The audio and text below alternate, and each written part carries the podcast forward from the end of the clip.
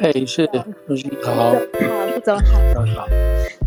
你你也在看记者会吗？我看了一点呢，就赶快换回来了。对，辛苦了，辛苦了。嗯，就是基本上现在好像还是破局嘛，是不是？哈。嗯嗯嗯嗯嗯。对。我觉得实在太滑稽了，这件事情。底下的朋友们，大家好，然后欢迎来到美中台时政房。那今天我们两个主题，我想先说一下副总。昨天人在旧金山，现在人在台湾，所以副总你才刚到台湾几个小时，对不对？对对对，刚好就碰碰上这个，大概预知吧，但是结果当然不知道嘛，哈。呃，这个事情是知道要要有记者会，对对。真的是谢谢副总，我非常强人所难，副总才到。有意思，对，台湾几个小时，很有意思，对对对，很有意思。在刚好您在台湾，我觉得哇，接下来几天应该对对，很想知道接下来副总在台湾的观察。现在是基本上柯文哲大概是讲完了，现在就是在回答记者提问，然后待会在台湾的时间再过二十七分钟吧，国民党也要再开记者会，再回应柯文哲。嗯哼嗯哼，这个。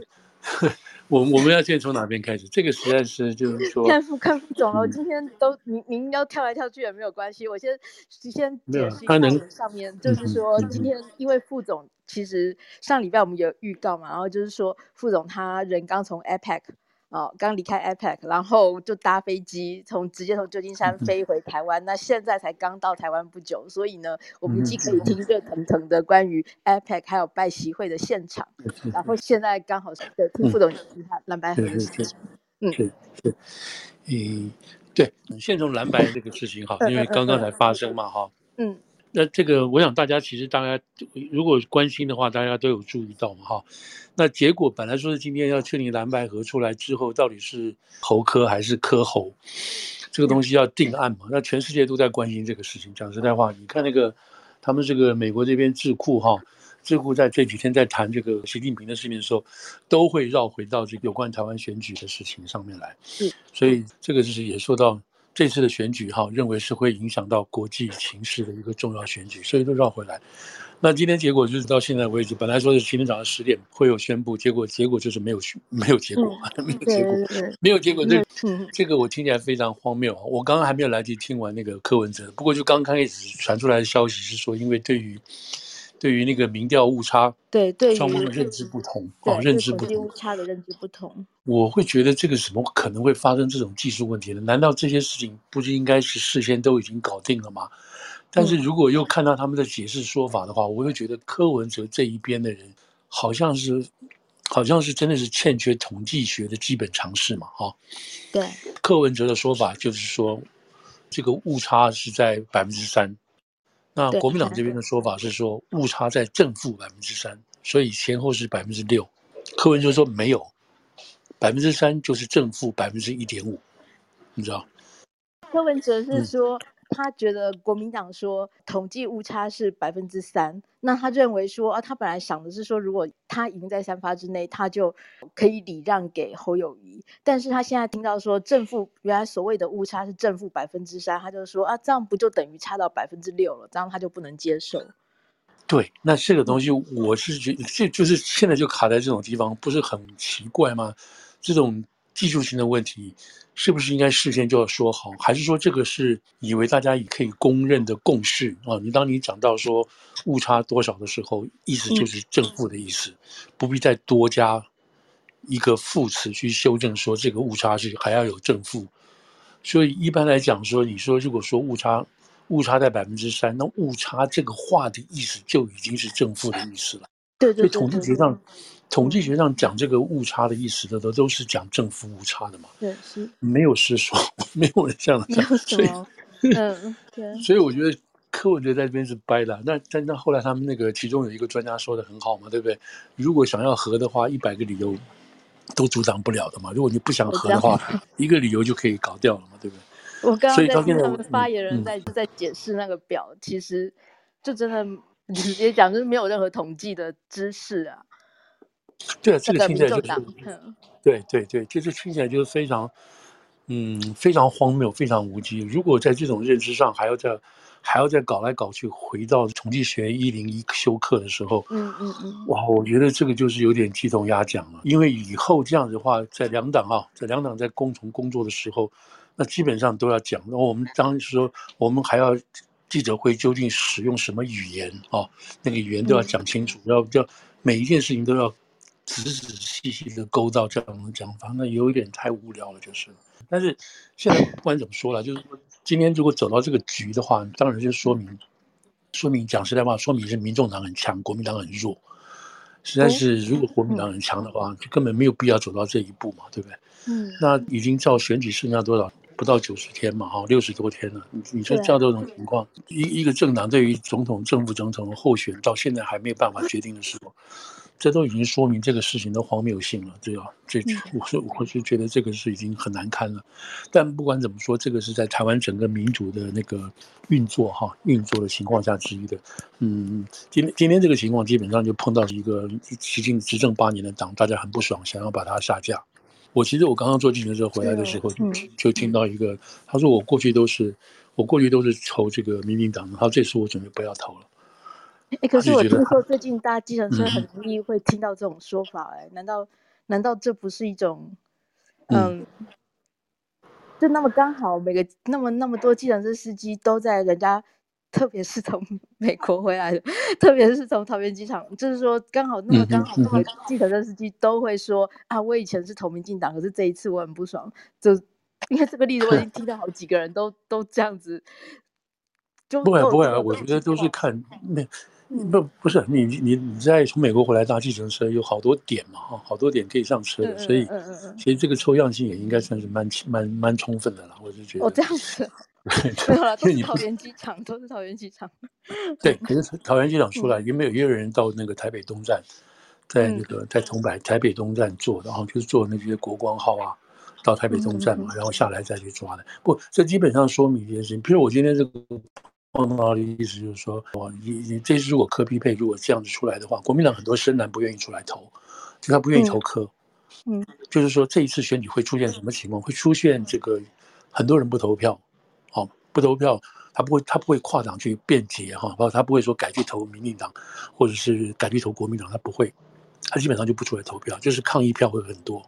就是会这种感觉，就是就是绿的票会觉得说，哎呀，这个小英这次八年做的很糟糕，可是他又不不想去投国民党那边，嗯、所以基本上他就不投票。嗯、那蓝的这一方面，就是因为觉得有柯进来了，所以他们不想投票。我比如在纽约这边就听到很多这些深蓝的人就说，今年不回去了，因为没有那个动力，嗯、他是没有必要花钱陪去回去跑跑回去投柯 P 票嘛，你知道？嗯，所以这个这个现在就看了这种这种因素哈，会扩大什么情况嘛，这样子。好，那现在就是说，呃，那柯批为什么会形成？所以今天这个包括外电哈，在解读说习近平这一次，我们等下就倒回来讲习近平这一次的收获什么的。那其中有一点，他们就说习近平这次很开心的收获，在海外收到最好的消息就是台湾，台湾这个 Pro Unification 的这个这种政党哈，然后集结了，你知道集结起来了，而且有希望可以取代这个民进党。所以他们说，这个外界哈，就是外电上来讲，批评说这是习近平在海外收到的一个好消息。那如果说外界是这样解读的啊，或者是这种解读，就是大家互相把这种资料综合起来，然后然后外电写稿的记者，他们得到这样子的 information，就把这个观点呈现出来给全世界看。嗯，那这说明什么？这背后的运作是什么？那为什么说是说蓝或者说马英九在最后登高一呼出来？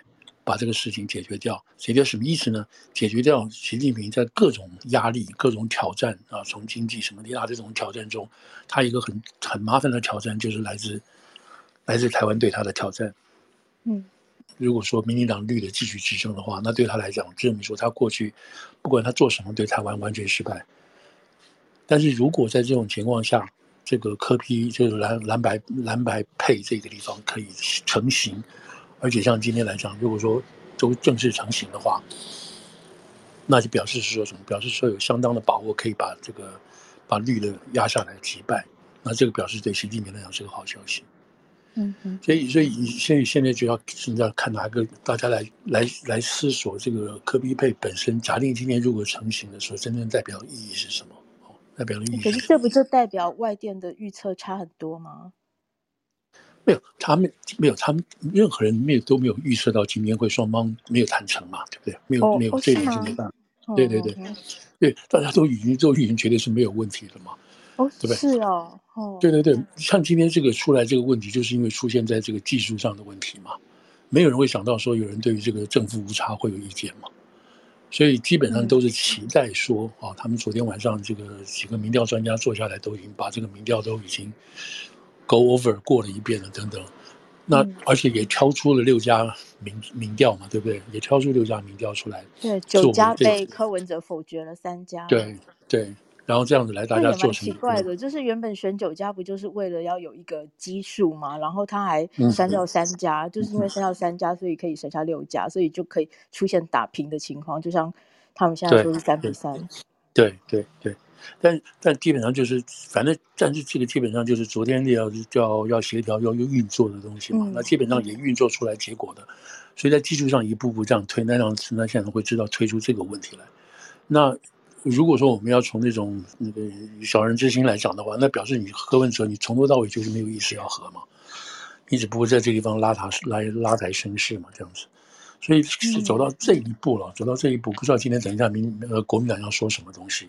国民党他能说什么？他无非也出来骂这个柯文哲嘛。否则的话，国民党会出来说：“好吧，那我们呃有误会，那我们就按照柯批的说法好了，对不对？正负百分之一，可能就再出来教大家一次那个统计学的意义，这样子。”啊，对啊，那那如果他认了正负百分之一点五的话，那这样子的话，那柯文哲就柯文哲当选这个就就必须就变成什么柯柯侯佩的几率就大大提高嘛。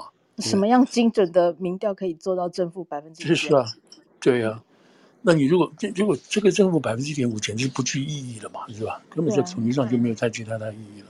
那这样的情况就回到我们刚刚会说的出来嘛？那蓝的就不会出票，蓝的蓝的就会拒绝投票嘛。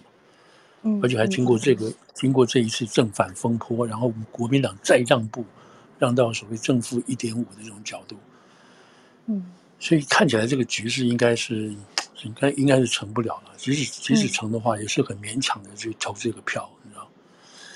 那好，那现在就是问说，为什么为什么马英九在最后最后要这个临门一脚哈，嗯嗯嗯，提出来，然后从十一月七号到十一月十七号十天的时间，叫大家来。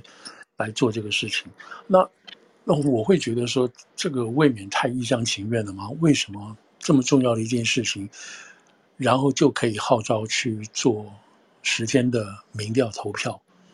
那万一大家不愿意参与呢，或参与率很低呢？就是他凭什么？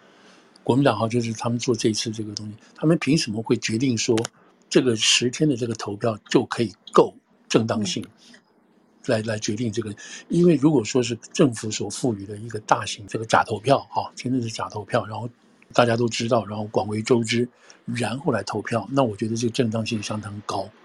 啊，你搞那种民调，就是你知道，我我也收到，请大家赶快去投票啊，什么投这个东西，那这个正当性实在是非常低啊，对不对？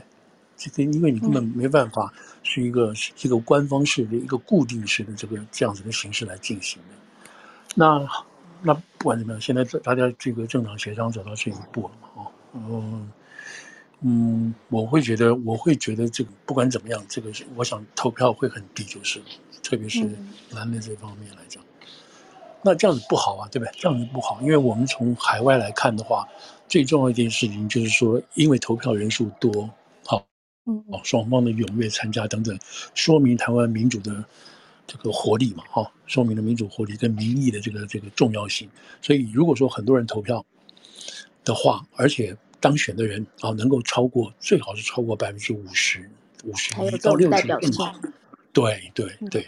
民众党现在那个记者会开完了，正在退场。哦开完了，是是是。那如果你没有到五百分之五十，像如果是这个率的话，如果到百分之四十，甚至低于百分之四十的话，那这个就执政性就很弱了。对不对？那表示在野党的声音也很大。那这个当然你可以说是朝大什么那个朝大野小，或朝小朝小野大，这个都表都还是表示民主在运作是没有错。可是这样子的话，你这个外面去跟别人协商啊，去谈判啊什么，这个执政党的力量就非常弱。所以不管怎么说，这个这样子搞法是不好的，基本上是不好的，就是。嗯，哎，其实我有点意外，外电原来外电是这样看，因为我。我可能当然现在讲有点放马后炮，原本我就觉得会破局了。嗯嗯嗯，对他们就他们都有注意到，大家都有注意到这个台湾选举的这个事情嘛，都有注意到。OK，现在朱立伦出来开记者会了。哦哦，那你要放出来听大家讲什么吗？我要 吗？好啊，他现在呢，嗯，看他，你看他，我如果你声音声音可以导进来的话，可以啊，我看他做什么。对对对，看他前五分钟可以说些什么的那个那个调子是什么？对。哦，当然还没开始。后来来了。说应该有一个非常。现在在讲话的是朱立伦。对。可以听得到吗？但是昨天晚上。对，我听得到。呃，听得到。历经了呃四个多小时，我们这些学者专家呃讨论了非常的深入啊，针对于十一月七号到十一月十七号有九份做了我们。对比式，也就是侯科对赖萧，柯侯对赖萧的这个民调呢，大家整理出来来相互讨论。我想这九份民调都在这边，大家看到了这九份的民调，那这也符合我们在十一月十五号，呃，跟柯文哲主席、侯友谊市长，还有我本人在马英九总统见证之下。当时我们签下的六点的协议，一方面我们推举了民调专家，一方面我们是针对于民调专家来检视我们这些社会以及我们民众党跟国民党提供的内参民调，总共是九份，而且我们当时的协议的第三点非常清楚的是，如果在统计误差范围内。由侯科胜选得一点，如果超过统计误差范围，由得胜的那一方得一点。我想这个是非常清楚的。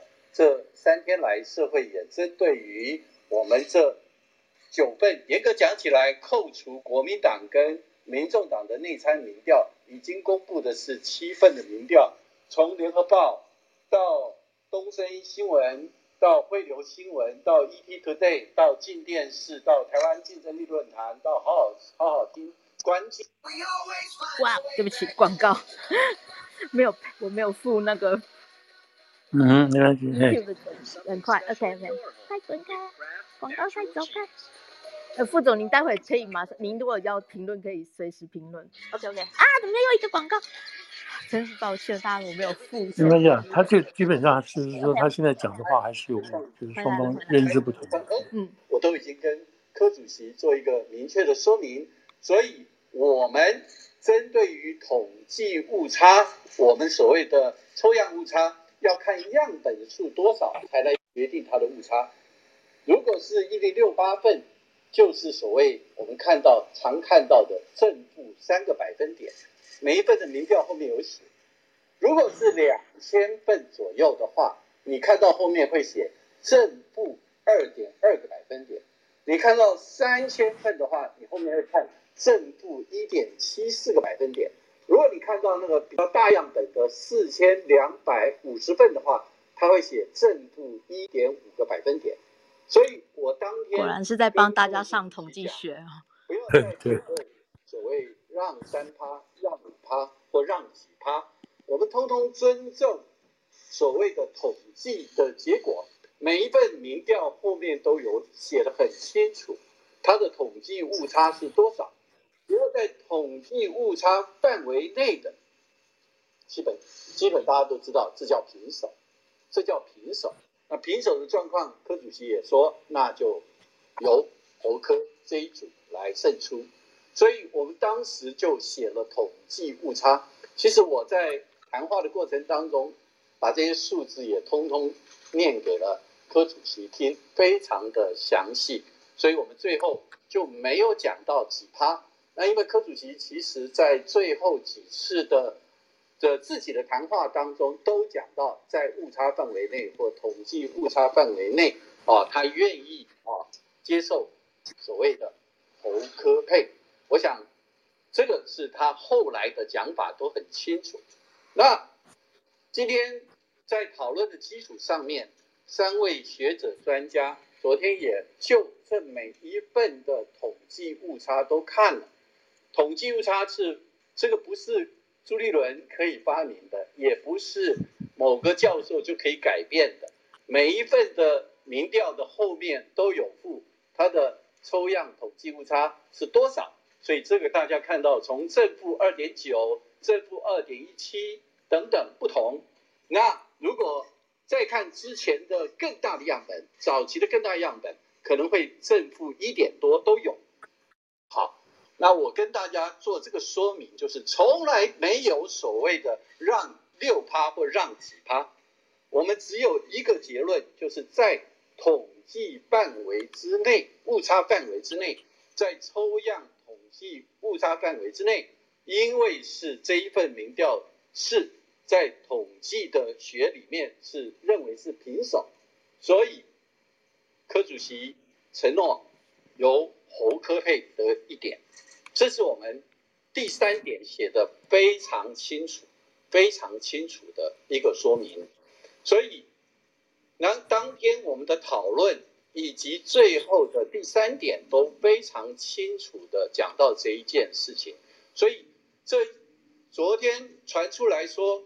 国民党要柯主席让六趴，没有啊，我们是每一份民民调是根据他的抽样误差。其实他们讲这个让六趴还蛮厉害的，就是很容易让人家记得。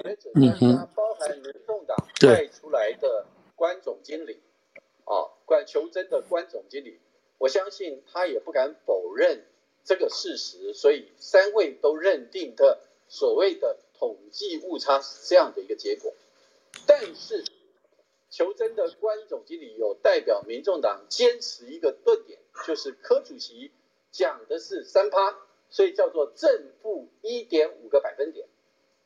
又回到过去前一段时间讲的正负一点五个百分点，正负一点五个百分点可不可以存在？可以存在，在统计学上必须是样本数要扩大，就是正负一点五个百分点。而如果用应用正负一点五个百分点，这是一个，这是一个不是统计学的，而是一个人工设定的抽样误差了。因为真正的统计学上的抽样误差，是每一份民调的结果跟所有学者专家根据我刚才念的那个公式算出来的结果，应该在百分之九十五信心水准之下。所公布的，所以昨天针对这个部分，我觉得从今天开始，台湾人应该会变统计学的专家。嗯哼，明天应该从今天开始，大家应该都在讨论统计学，也就是我们第三点所明确讲的统计误差。那每一份民调正负多少百分点都写得很清楚了，没有所谓六趴的问题。这样的结果，如果按照这样的结果是。八比一，是八。哦，但是我们知道，我也不奇怪了。嗯，民众党也坚持的一个论点，就是有三份民调，他们不希望采用。哦，我直接讲了，这三份民调他不希望采用。啊，包括大家可以看到的东森新闻，哦，东森电视台的，另外一个是好好视听关键的调查，还有一个是 ET Today，哦。那他们希望这三份不予采信采记，当然学者专家一定会有辩论，有不同的看法。他们就说：“那我们先就六份啊六份来检讨，六份来检讨。这三份并不是不采计，而是先把它摆在一边。所以这三份还没有讨论，或者是民众党认为有意见啊，有意见没有讨论，所以。”六份讨论的结果，那民众党是根据所谓的柯文哲主席的认定，哦，正负一点五个百分点，正负一点五个百分点来决定是三比三。那学者专家根据的是统计误差来决定的是五比一，是五比一。我直接说了，这个答案就是五比一，或者是答案是所谓的三比三。这是昨天晚上一直到将近半夜两点的时候，啊，这个过程在他们讨论到过程当中，哦，有经过共识，有跟我通了两次电话，我也在扩音当中把还原的过程，也把哦国民党的立场讲得非常清楚。可惜因为柯文哲市长没有办法联络到他，啊，所以我们昨天晚上就没有办法取得一个共识。那柯文哲说他昨天晚上手机关静音，所以他没有接电话。嗯嗯。已经认定的就是三位学者专家，如果根据统计抽样统计误差做出来的结果是五比一，那这种是一个大家应该得到的初步的共识。然后保留意见就是民众党要求要根据。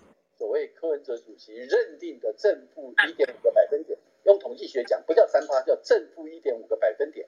这个时候就变成所谓的三比三，这是民众党的保留意见。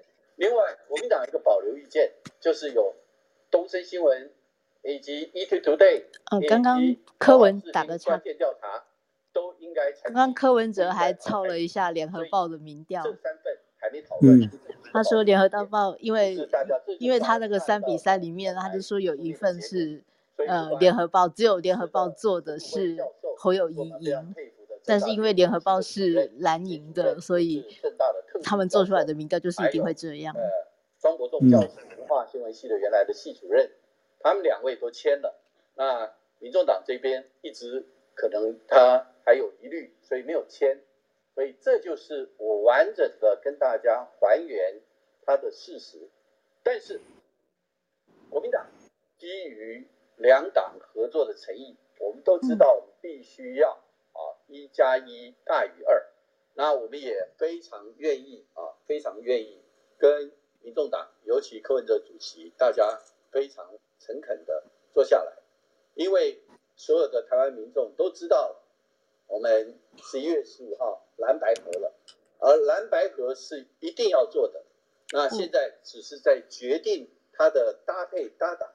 那按照我们目前的解释有三种，第一种解释就是把九份民调通通都采集，尊重每一家每一家媒体和大家所采用的方式的话，那是八比一。啊，如果今天只采用六家的话，哎，怎么而且广告又来了？然后我我觉得，我觉得到目前为止，朱立伦还蛮厉害的耶。是啊，这个他就把这个情况 情况这个大致上还还原一下。专家，这个因为都已经公布出来的统计误差，这样的结果是五比一。然后按照民众党所谓的柯主席认定的啊三趴改为。也是，就是改为正负一点五个百分点，因为统计学的讲法叫正负一点五个百分点，那样是三比三。然后我想这个就是目前的情况，但是我们很希望啊，大家尽快啊能够坐下来，把这样子的一个呃算是小小的争议了，我应该说是小小的争议，把它尽快的化解，然后组成团队，大家共同来努力，共同来打拼，争取胜选。好，所以他还是不放弃的，还是不放弃。对对。我是想要问一下，就是刚柯震营那边的记者会是公布他们的民调计算方式，是把柯侯跟侯柯先。您还要继续？我们要继续放吗？还是没有？你就放，因为这个都是新的事实嘛，哈。是是是，大家不知道这些过程的话。对，这完全是 live。内参民调两党是不同的答案。那想问主席是统计学专家，怎么看柯侯？呃，柯震营他是统计学专家吗？他学会计财经，你应该有修过对对。在哥大的时候，呃，在 NYU。各位美景士先生，各位好朋友，我们都参与太多太多的国民党的党内初选或民进党的党内初选，在做对比的时候，就是一方跟另一方一方对，然后最后比所谓的侯柯的柯侯两个互比，它到底情况是怎样？这个是我们永远在算的对比的结果，也就是昨天统计学专家都很清楚，我不要用太讲太学术了哈，那个信赖区间两个曲线是不同的，然后就变成不同的误差范围。所以为什么要比侯科对柯侯到底它的差距是多少，才是我们原来的我们每一次党内初选民调的一个规范。所以是按照那样的规范，也是昨天学者专家大家共同认同的。我不知道今天怎么又会出来，呃，另外一个新的一个讲法。但是他刚刚讲这个时候摸了一下头。我其实非常尊重专业，虽然我自己在台大任教几十年啊，那我的学生也有很多现在是各方面的教授，但是我们还是要尊重啊专业。那既然专业的认定，而且也是公布的误差就是如此，那我们就依专业的认定来认定。好，各位嘉宾，一平。主席，一平主任，就是想问一下，九份民调中最后一份民调，它的那个差距是超过三趴，但国民党的认定是侯科胜。可是，在网上讲到细节，份民调它也是差距是五趴，但哦，不是这样算的，这个这个显然就是一个，对，也是一个不懂统计的记者在问。嗯，因为那份民调再交下去就。二点九八个百分点，其实答案很简单，就是那正负二点九八个百分点，所以它是在这个误差范围里面。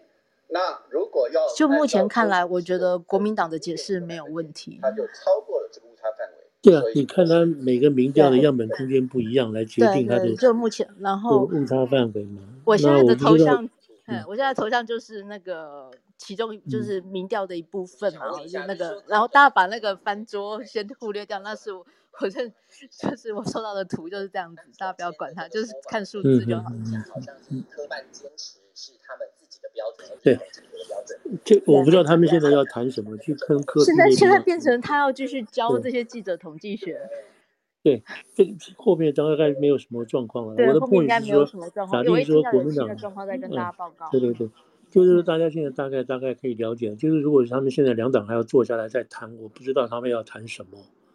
哦，就是说今天已经至少同意的所谓同意的六份民调都出来了嘛，对不对？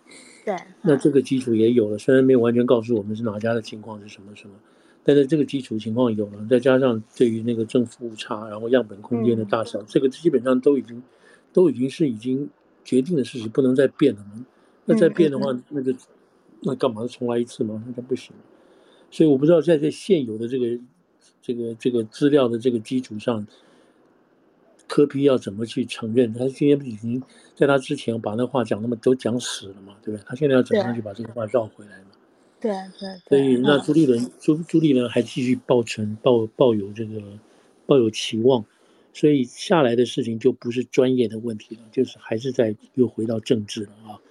不知道谁让谁，然后到最后怎么要不要合在一起了？所以这个还是一个政治问题了。那现在看起来，伦应该不想要。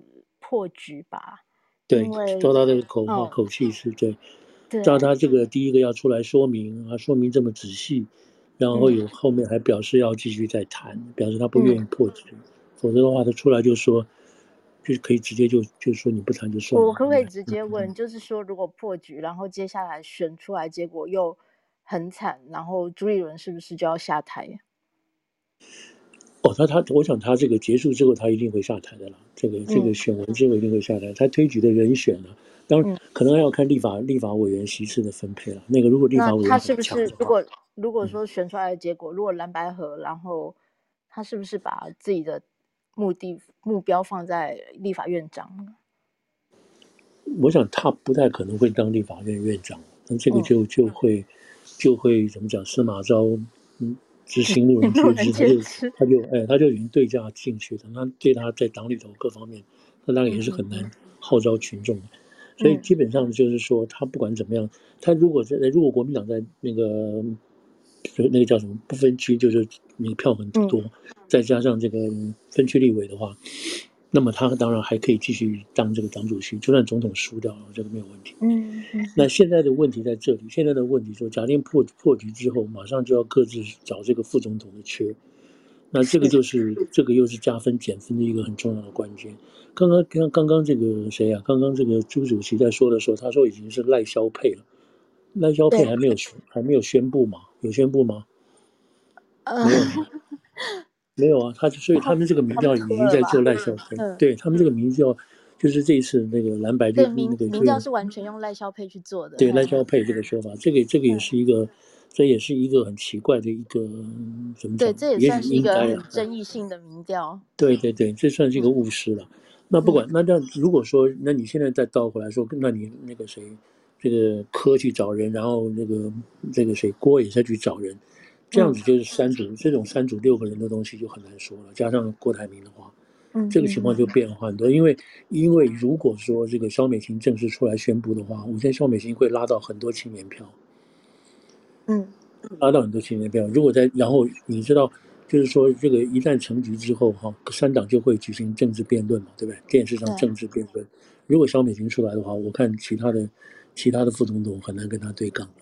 二十号才要正式宣布。是啊，是啊，对啊，就很难跟他对抗。所以即使今天破局，然后没有关系，可是后面还有还有这两个关要走。第一个各自宣布这个副总统的候选人，然后还有政治，还有这个辩论，这个都会决定那个决定这个，你知道期望值会会改变很大的这样子。嗯，如果在二十四号之前各自又宣布副总统候选人，那这样子蓝营或蓝白这边都还还有战力吗？这样？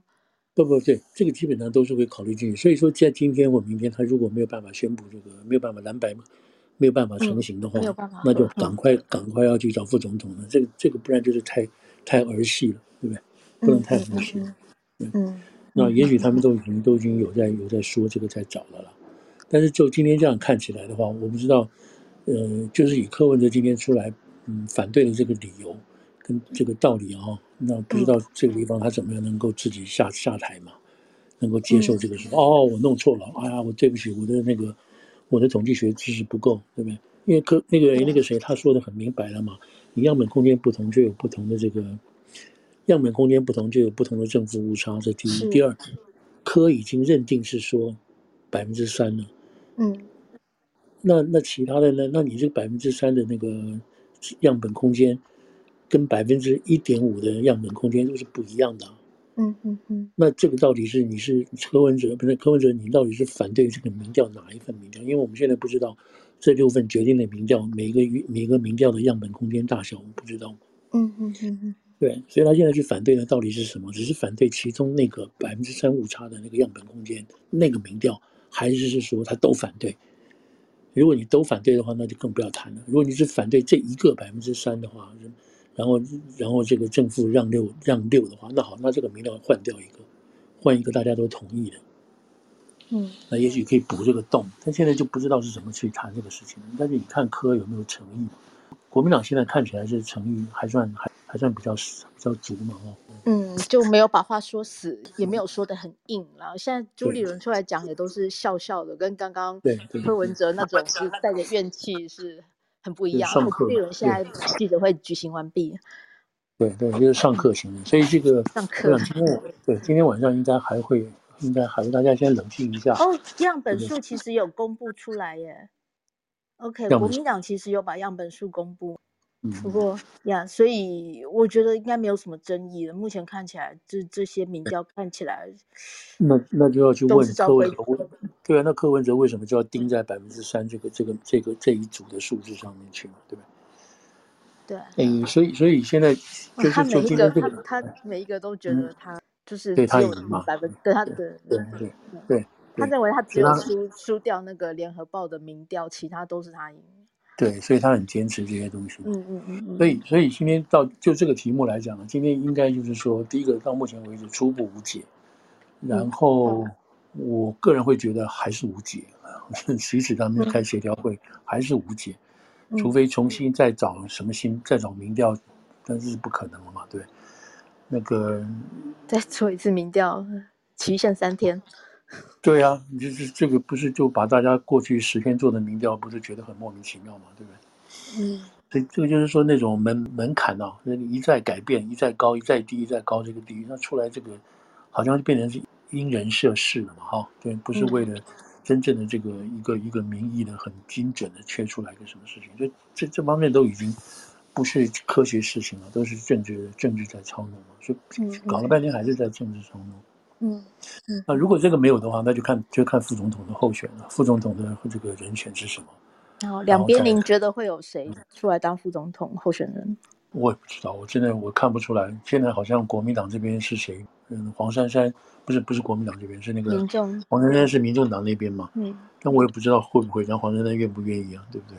嗯。然后国民党这边不知道了，国民党这边现在真的看不出一个比较比较强而有力的这种妇女票拉得住的。如果要是找妇女票的话，嗯了解。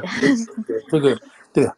反正这也是民主，也是民主的一部分嘛，只不过是有人要要做不同程度的那个，所以所以柯柯文哲是非常自负的啊，他用这种自负，你在每一次的协调会中，你不把这个一这个考虑考虑进去是没有用的，因为你协调出来之后，他最后那个那个自负的那个心又又出来了，出来之后你刚刚讨论的就全部破局嘛，那他就他就以为自己非常聪明，对不对？不可能，不可能接受这种有点像川普的性格这种味道。嗯，对，好，我我不知道大家等下这是这是习近平料不到的结局吗？哦，这个这个这个不管怎么说了，就是说，呃，今你是说今天他们这样还没有决定的这个结果，没有人料，这不可能有人料得到的，对，都会料得到。如果说如果说，那这个当然阴谋论会更强一点了。如果说是如果说是这个蓝白河的目的就是要来。要来向北京释放信号的话，嗯，好，那么柯这么坚持，柯这么坚持，表示柯跟北京之间的信这个默契可能更深更强，他必须要向和北京要有一定的交代。如果是这么样子的话，啊，因因为现在大家的 interpretation 嘛，包括科在内。因为他的不分区，把那个叫什么徐什么徐春英是吧？对对对，把那个对吧？这个就闹出很大的问题嘛，对不对？把陆配摆在前面里头，嗯，所以如果说是蓝白配本身是，本身第一个是要这个民进党下架，第二个是要改善改善这个两岸关系的话，那么那那你接着就要看为什么这么坚持，为什么坚持呢？那坚持到最后结果是不是一定要破局呢？这也是一个这也是一个可以观察的地方嘛，啊。所以，所以现在好像是说认为哈，至少国民党认为说这个这个蓝白配一定可以把这个民进党民进党拉下来，嗯，这个就是我说的不见得那么保险嘛。你等你等下一场辩论出来嘛，对不对？假定蓝白成型，然后是有这个两种可能嘛哈，和那个侯科配，这是第一个。那科，我我现在一直觉得是说这个呃，肖美琴是未知数，但是他很强，他会很强哦。所以你认为一个副手还是在几天，但是您觉得仍然是未知数？